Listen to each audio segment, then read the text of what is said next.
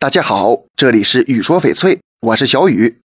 色彩一直是翡翠最重要的特色。翡翠的颜色大体分成六大类，不同颜色特征也是不同的，当然了，价格也不同。红色是比较鲜艳的颜色，虽然红翡不是所有的都值钱，但种水好点的还是很贵的。市场上一些烧红的翡翠都是人工处理的，这种加工过的红色看着会比较均匀，很不自然，大家一定小心。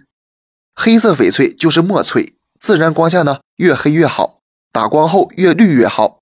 墨翠颜色深沉，有驱邪避凶的寓意，升值空间很大。紫色又称紫罗兰，严格来说，紫翡翠的产量并不少，真正贵的还是种水好、色艳的紫罗兰。这种翡翠近些年涨得很厉害。黄色的翡翠常被用来巧雕，品质上等的还不错，但是差的黄翡特别显脏。绿色是最有价值的颜色，但是前提也要细腻通透才有灵性，而且要看它有没有带灰色和黑色的色调。灰色会显脏，黑色会变暗，显得色邪。对于白色的玻璃种而言，越纯正越白就越有价值。大家常见的偏黄色调或者偏蓝色调的白色翡翠啊，都不如纯白的玻璃种，除非当中有洋绿色，那是要比纯白的好。